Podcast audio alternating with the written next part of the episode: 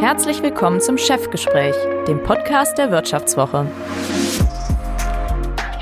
Next Generation von Sven Böll.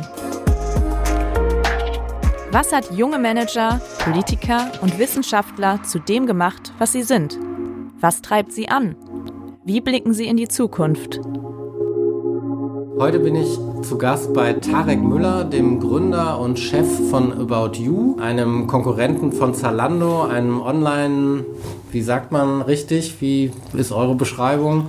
Ja, äh, wir bezeichnen uns oft als äh, digitale Plattform für Online-Mode oder Mode-Online-Shop, kann man alles sagen. Also einem Online-Modeshop, einer der, eine der wenigen Firmen in Deutschland, die ein sogenanntes Unicorn ist, mit mehr als einer Milliarde Euro äh, bewertet. Da haben wir nicht ganz so viele wie im Silicon Valley. Insofern freue ich mich, heute hier sein zu dürfen. Hallo Tarek Müller, herzlich willkommen. Ja, herzlichen Dank für die Einladung. Tarek hat Jahrgang 1988, hat äh, jetzt mit Anfang 30 schon mehr durchgemacht als die meisten Arbeitnehmer und wahrscheinlich auch Selbstständigen in ihrem ganzen Büro, Berufsleben. Mit 13 hat er äh, angefangen zu programmieren, im Internet Geschäfte zu machen, hat dann so viel Geld eingenommen, dass er mit 15 ein Gewerbe angemeldet hat. Mit 16 hatte er Online-Shops für Pokerbedarf, für Wasserpfeifen. Äh, mit um die 20 war er, da äh, hat er später Kontakt zur Otto Group aufgenommen, zu der auch heute About You gehört. Und er hatte zwischendurch auch schon mal, da war er gerade 18, da war er quasi pleite, weil er sich verzockt hatte äh, mit einem Fabrikbau in China, hatte 100.000 Euro Schulden, hat die innerhalb von einem halben Jahr äh, zurückgezahlt. Wie macht man das eigentlich? 100.000 Euro im halben Jahr zurückzahlen? Also erstmal kurz, wie bin ich in die Situation reingekommen? Ich hatte ähm, mit 16 angefangen, Online-Shops zu bauen. Wie gesagt, ersten Online-Shops waren Pokerbedarf und orientalische Wasserpfeifen und bis 18 hatte ich irgendwie, glaube zwölf oder sowas verschiedene Online-Shops. Aber die Pokerkoffer und Wasserpfeifen waren das größte. Die Pokerkoffer habe ich in China produzieren lassen, die Wasserpfeifen in Ägypten und wollte dann eine Wasserpfeifenfabrik in China bauen äh, weil ich schon Europamarktführer für orientalische Wasserpfeifen war und die Produktion in Ägypten nicht skaliert hat. Und ja, bin da schlichtweg auf den Betrug reingefallen. Also ich würde nicht sagen, ich habe mich verzockt, weil eigentlich war der Schritt, glaube ich, richtig zu sagen, die Produktion muss automatisiert werden, sonst hätte man die Menge nicht mehr abwickeln können. Also die Umsetzung war nur doof gemacht von mir. Also das hätte man vermeiden können, da auf den Betrug reinzufallen. Letztendlich, äh, to make a long story short, sind viele hunderttausend Euro über den Teich geschwommen quasi und nie Wasserpfeifen zurückgekommen.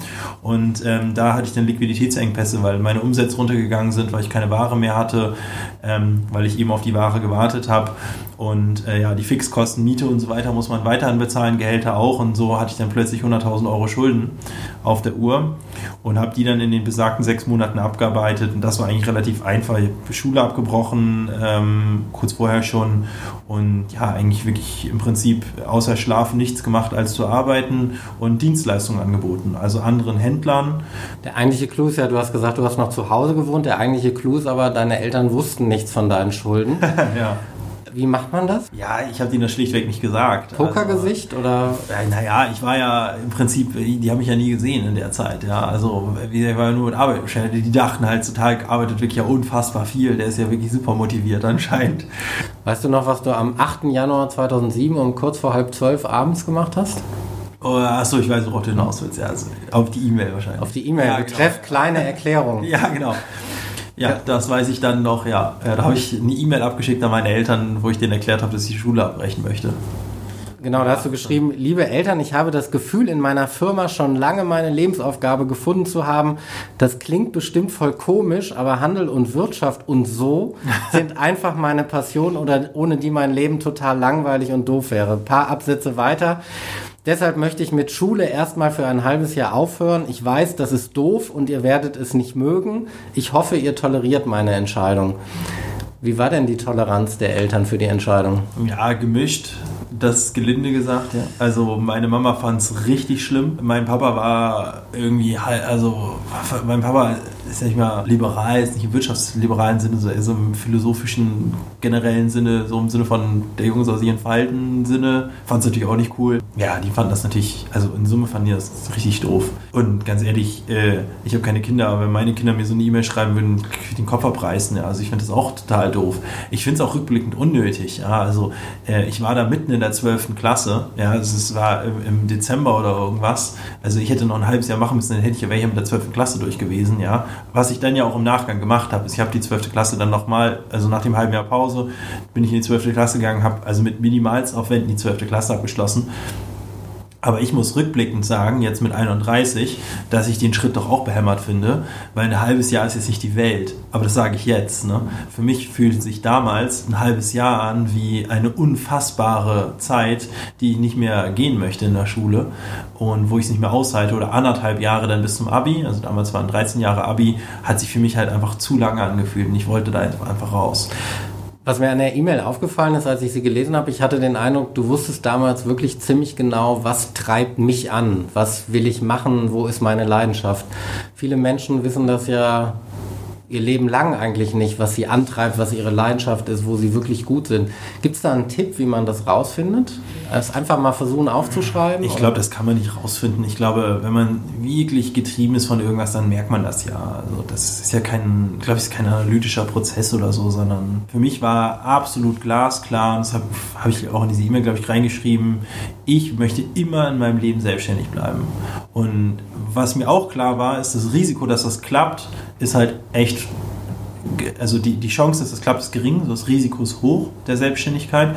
Für mich war aber auch klar, dann nehme ich halt einen Nebenjob an und jobbe irgendwo als Barkeeper oder was auch immer und verdiene mir Geld und gründe wieder. Also ich gründe einfach so lange, bis es klappt. Zum Glück hat es dann ja eigentlich auch beim ersten Mal im Prinzip schon geklappt, aber ähm, für mich war klar, ich, für mich gibt es kein anderes Lebensmodell. Und deswegen war für mich zu der Zeit auch einfach völlig klar, dass ich Schule abbreche. Weil wozu brauche ich einen Abschluss?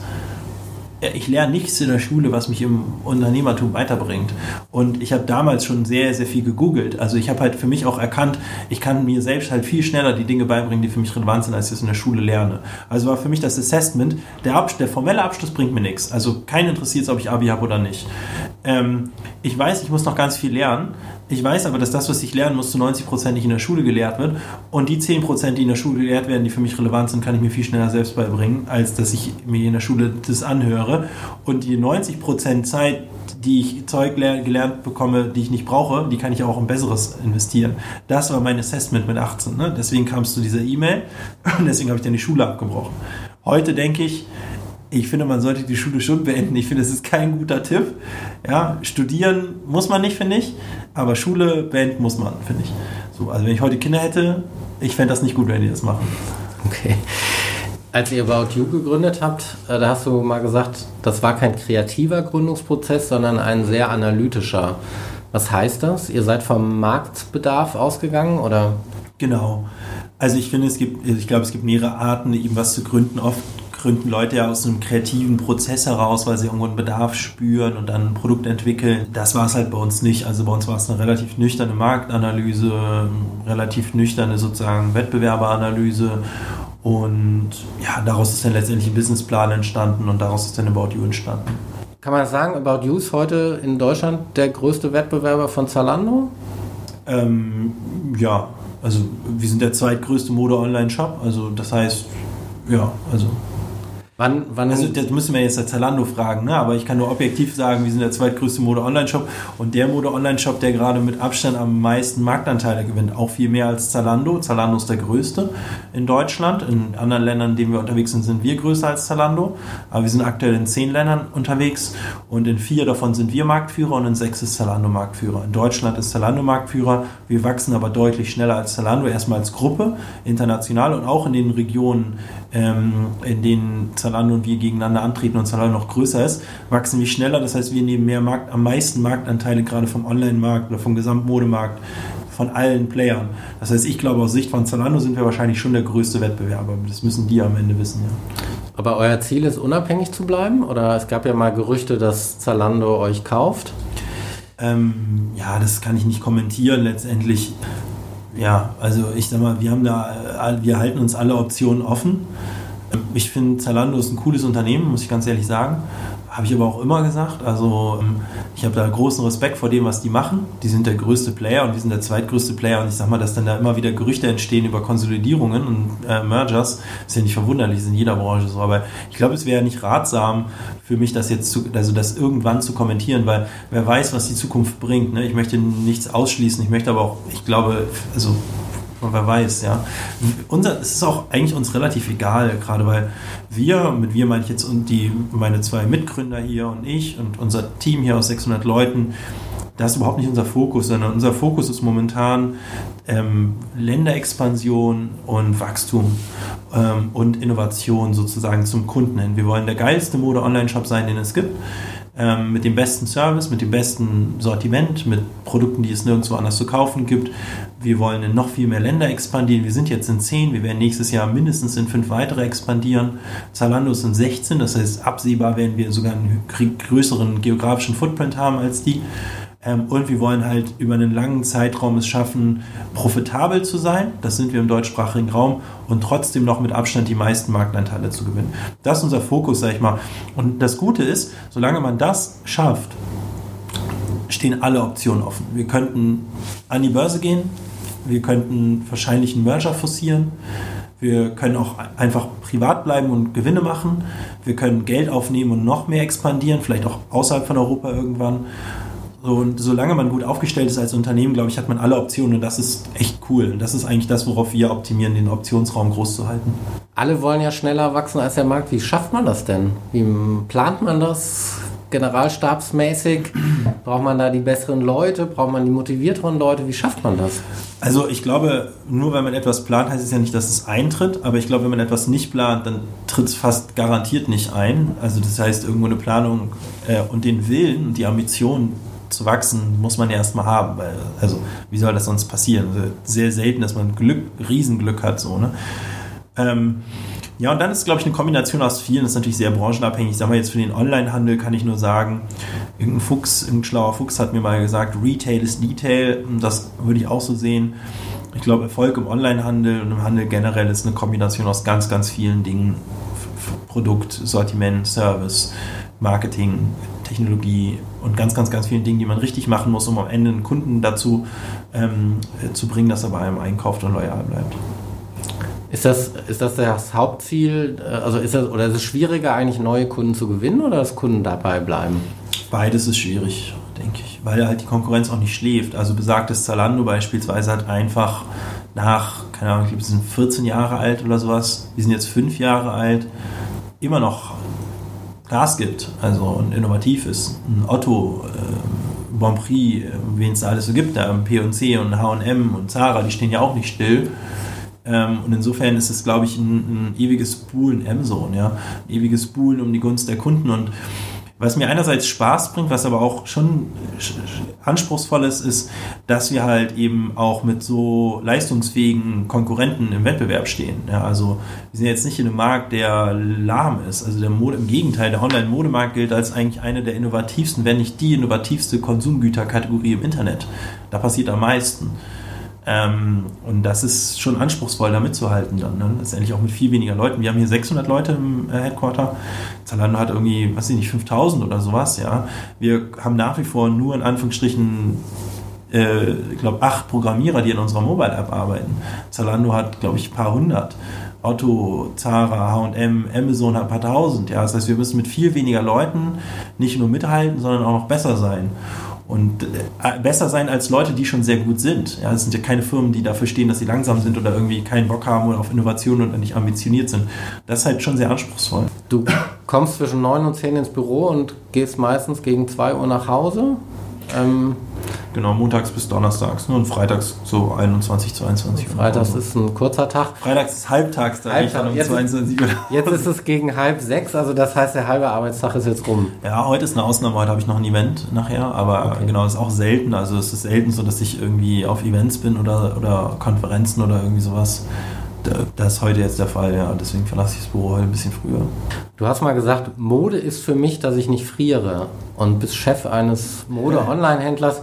Woher nimmst du denn eigentlich die Leidenschaft für 18-Stunden-Tage, wenn Mode für dich eigentlich nichts also, Besonderes ist. Was ich damit meinte, ist, ich bin nicht jemand, der so dem letzten Trend hinterherläuft, sondern ich glaube, ich habe so sozusagen seit zehn Jahren denselben Klamottenstil und der ist wirklich unausgefallen. Schwarze Chinohose und irgendwie ein T-Shirt oder sowas, ja, oder ein Rollkragenpullover oder irgendwas. Ähm, für mich ist Mode was Praktisches. Was ich aber, ich finde trotzdem die Mode extrem interessant, aber aus einem anderen Aspekt. Weniger so dieser Aspekt der, was ist jetzt the latest, hottest shit in Paris oder so, sondern eher aus dem Aspekt, dass das jeden betrifft. Jeder, jeder, jeder trägt Klamotten. Es gibt nur zwei Kategorien, Konsumgüterkategorien, die Menschen so regelmäßig kaufen. Das sind Klamotten und Essen. Ähm, also Food quasi im erweiterten Sinne und Getränke natürlich. Ähm, und ich finde das einfach so spannend, in einem Markt unterwegs zu sein, der jeden betrifft und der so unterschiedlich ist. Weil, nehmen wir mal Elektronik, wir haben fast alle dasselbe Handy. Wenn wir in den Mediamarkt gehen und wir wollen uns einen Fernseher kaufen oder auf Amazon gehen und wir wollen uns einen Fernseher kaufen, und wir wollen zum Beispiel eine ähnliche Größe, ist sehr wahrscheinlich, dass wir alle mit demselben Fernseher landen, weil es gibt irgendwie einen Fernseher, der hat dann das beste Preis-Leistungsverhältnis und die besten Bewertungen, die kaufen wir alle. Ist völlig egal, wer wir sind. Alter, Geschlecht, Geschmack, Peer, spielt alles keine Rolle. Mode ist völlig anders. Mode ist so, ich kann uns beiden hier eine Hose zeigen und sagen, das ist objektiv betrachtet die beste Hose und wir können sie beide abgrundtief schlecht finden, weil sie einfach nicht unseren Geschmack trifft.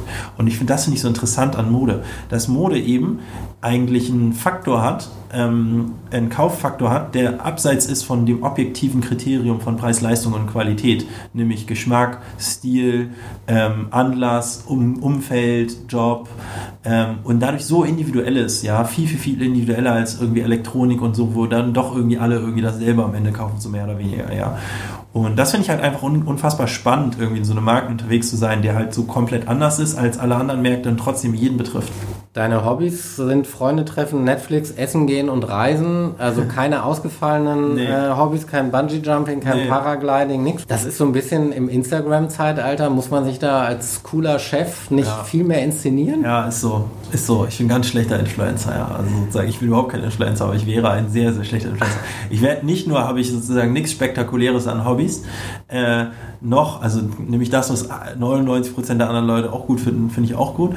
Noch bin ich gut da drin, Instagram-Stories zu machen. Ich habe mittlerweile irgendwie schon ein paar Follower irgendwie, aber äh, ich, ich, ich habe super viele coole Situationen und ich vergesse jedes Mal mein Handy rauszuholen und drauf zu halten und dann ganz am Ende, wenn alles vorbei ist und dann fällt mir ein, ach Mist, hätte ich eigentlich eine Insta-Story machen können und dann filme ich irgendwas und das ist meistens so schlecht, dass mich meine Freunde da regelmäßig für auslachen, für meine Minderqualität auf Instagram. Ja, ist aber auch nichts, worauf ich optimiere. Gibt es Dinge, du bist politisch sehr interessiert, du bist Mitglied einer politischen Partei, du bist gesellschaftspolitisch interessiert. Gibt es Dinge, wo du sagst, in Deutschland, das läuft nicht gut oder das müsste besser laufen? So jetzt mal ganz groß die Metathemen. Hm. Ja, schon. Ähm, mein Gefühl ist sozusagen, dass ähm, wir momentan eigentlich in so einer blöden Zeit sind. So jetzt mal ganz, ganz, ganz meta gesagt, irgendwie gab es irgendwann mal Sozialismus, dann hat man gemerkt, oh, ist irgendwie vielleicht nicht so das perfekte System und dann gab es Kapitalismus und äh, ich habe irgendwie mittlerweile das Gefühl, eigentlich sind wir jetzt in der Zeit, wo wir sagen, boah, ist eigentlich auch nicht so ganz das perfekte System, so, aber what comes next? Und was ich momentan schwierig finde, ist, dass wenn man sich halt anguckt, ähm, wonach bewerten wir eigentlich, geht es Deutschland gerade gut oder Amerika oder irgendwie Griechenland und so weiter, dass wir dann doch eben sehr, sehr stark immer noch aufs Bruttoinlandsprodukt gucken und auf die Vermögensbildung. Nur was wir doch sehen, ist, dass Vermögensbildung die Gesamtvermögensbildung von Deutschland eben bei A sehr, sehr wenigen Leuten ankommt, also gar nicht bei der breiten Masse gleich verteilt ankommt und B Vermögensbildung gar nicht das Einzige ist, was die Leute doch interessiert. Also es gibt das Interesse und die das, was die Leute wollen, ist doch viel vielfältiger als nur in Anführungsstrichen Vermögensbildung. Was, ich nicht, was nicht heißt, dass nicht Vermögensbildung und sich leist, Dinge leisten zu können wichtig ist und Menschen, die in Armut leben, glaube ich, sehen das auch anders. Aber der Großteil der Menschen sozusagen hat, glaube ich, ein viel größeres Feld an Dingen, wo man sagt, das ist mir irgendwie wichtig, als halt Vermögen. Das ist Punkt eins was mich gerade stört, also worauf optimieren wir eigentlich und haben wir eigentlich Fortschritt in den letzten zehn Jahren gehabt oder nicht? Und woran machen wir eigentlich Fortschritt fest, was so die Zielfunktion von Politik? Und das Zweite, was mich sozusagen stört, ist, dass, finde ich, Kapitalismus doch eigentlich eine ganz gute Erfindung war, in dem Sinne zu sagen, wir bemessen Dinge mit Wert und die bezahlen wir dafür. Und ich glaube aber eine Problematik, die heute besteht, ist, dass das dass halt das, wofür Leute viel Geld bekommen, nicht mehr 100% das widerspiegelt, wo, glaube ich, uns wir als Kollektivgesellschaft sagen würden, das ist aber viel wert. Beispiel, ich glaube, eigentlich müssten wir doch Einigung darüber haben, dass so Menschen wie Kindergärtner irgendwie extrem wichtig sind für unsere Gesellschaft ähm, und für unsere Zukunft. Die verdienen aber fast nichts. Ein Fußballer, jetzt mal ein blödes Beispiel, ja, oder auch ich als Geschäftsführer und Unternehmer verdiene unverhältnismäßig viel Geld für das, für den Wert, den ich eigentlich leiste, zum Gesamtfortschritt und Gesamt irgendwie Wohl. Ja, und ich glaube, da ist einfach, das ist außer Kontrolle geraten, weil das war eigentlich mal gut angelegt und früher Habt war zum Beispiel Spanne, eine Spanne, nee, früher war die Spanne auch gar nicht so groß. Das heißt, ich glaube sozusagen, der Kapitalismus ist keine schlechte Idee. Ich glaube, er ist irgendwie, er braucht ein Update. Ähm, und ich würde gerne mit daran arbeiten, zu überlegen, wie könnte so ein Update irgendwann mal aussehen, ja. Ähm, und wie könnte man das fixen, was irgendwie nicht so cool ist. Und was, glaube ich, auch jetzt zu vielen Problemen führt, AfD und so eine Verdrossenheit, Politikverdrossenheit und dass Leute sagen, ach, die Politiker, die machen doch eh nichts für mich. Ich habe ja mittlerweile viele Politiker kennengelernt, auch Spitzenpolitiker. Und ich muss sagen, was mich positiv überrascht hat, war, dass ich schon immer den Eindruck hatte, die Politiker sind keine Egoisten, sondern die wollen das Beste für die Menschen. Aber dann ist ja trotzdem die Frage, wieso sagen eigentlich so viele Leute, ach, diese scheiß Politiker, die machen doch eh irgendwie nur was für sich und für die Banken und so weiter. Und wenn man dann Politiker trifft, habe ich zumindest einen total anderen Eindruck, nämlich die wollen ernsthaft das Wohl der Menschen voranbringen und die sind nicht bestochen von Banken oder irgend so ein Scheiß. Sondern ich glaube, da ist halt eben dieses, dieses Ziel, dieser Zielkonflikt. So, die Politiker wissen nicht, worauf wir gerade, worauf sie eigentlich optimieren sollen, können nicht wirklich beweisen, dass das, was sie machen, irgendwie wirkt und was denn überhaupt wirkt. Ne? Und die Menschen haben, glaube ich, zunehmend das Gefühl, dass Bruttoinlandsprodukt und Vermögensbildung und so weiter einfach nicht mehr das ist, was ihnen eigentlich wichtig ist. So, ne? Und fragen sich, okay, wo sind die Angebote? Und ich glaube, in solchen Situationen führt es dann dazu, dass Leute einfach irgendwelche Leute wählen, die einfach sagen, ich bin dagegen so, ich finde, das ist doof. Ohne, also AfD zum Beispiel, die haben überhaupt kein Angebot. Ja? Also die AfD ist reine Populismus, ähm, Populisten. Partei, die meines Erachtens einfach pauschal sagt, ich bin, alles ist doof, wählt mich, wenn ihr auch sagt, alles ist doof, so circa, und dann gibt es ganz viele Leute, die sagen, ja, man, finde ich auch, alles ist doof.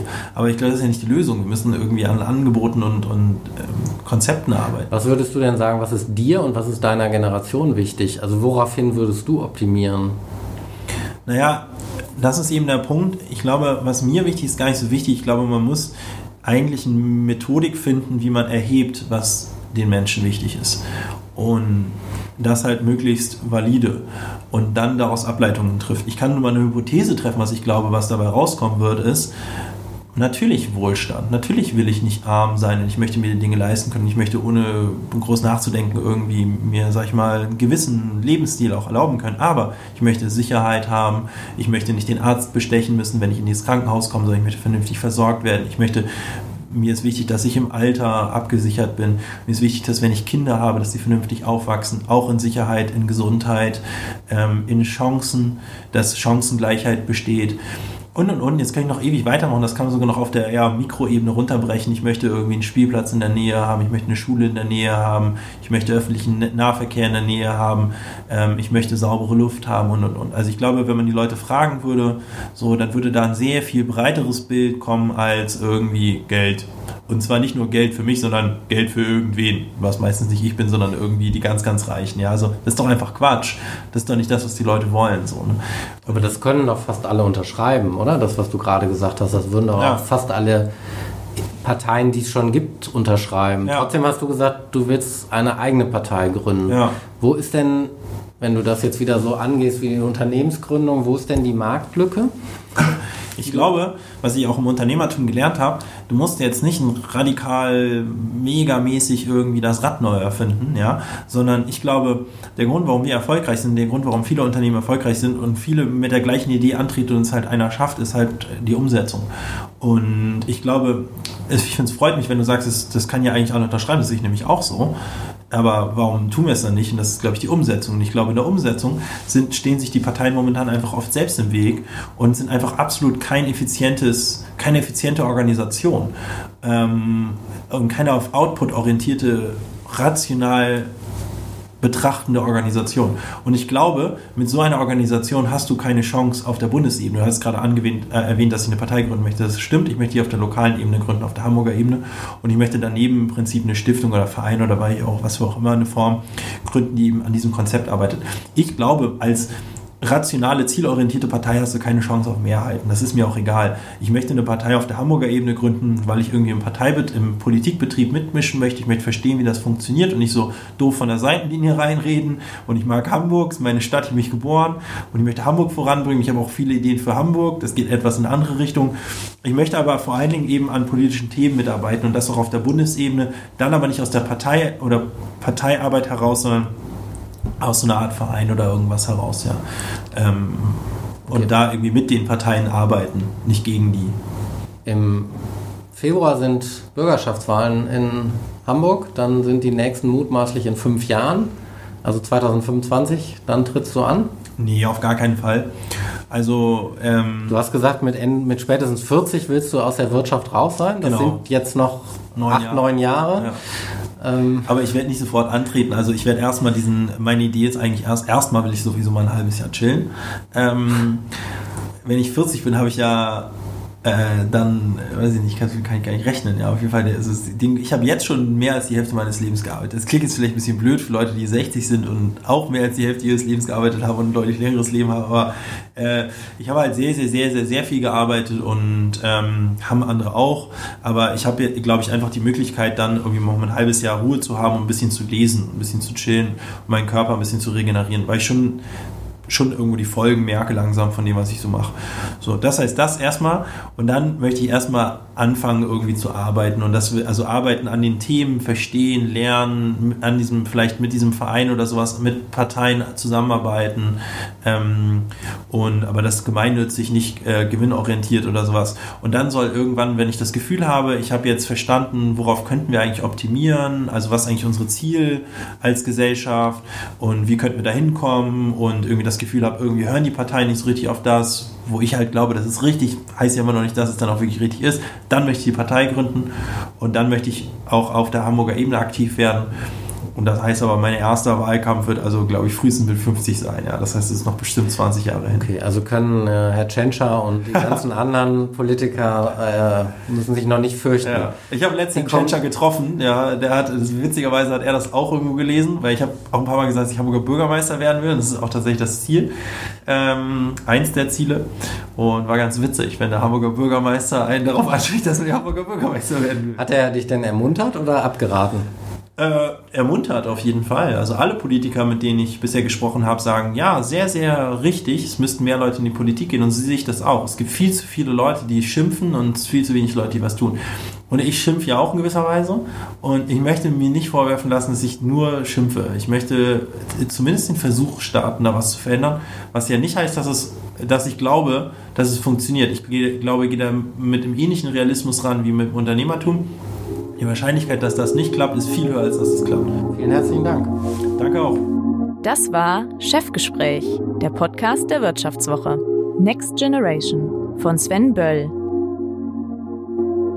Unser Podcast wird produziert von Sandra Beuko, Anna Höhnscheid, Ellen Kreuer und Lutz Knappmann. Neue Folgen erscheinen immer freitags um 15 Uhr. Wie Sie unseren Podcast abonnieren können, Dazu finden Sie alle Informationen unter vivo.de/podcast. Herzlichen Dank fürs Zuhören und bis nächste Woche.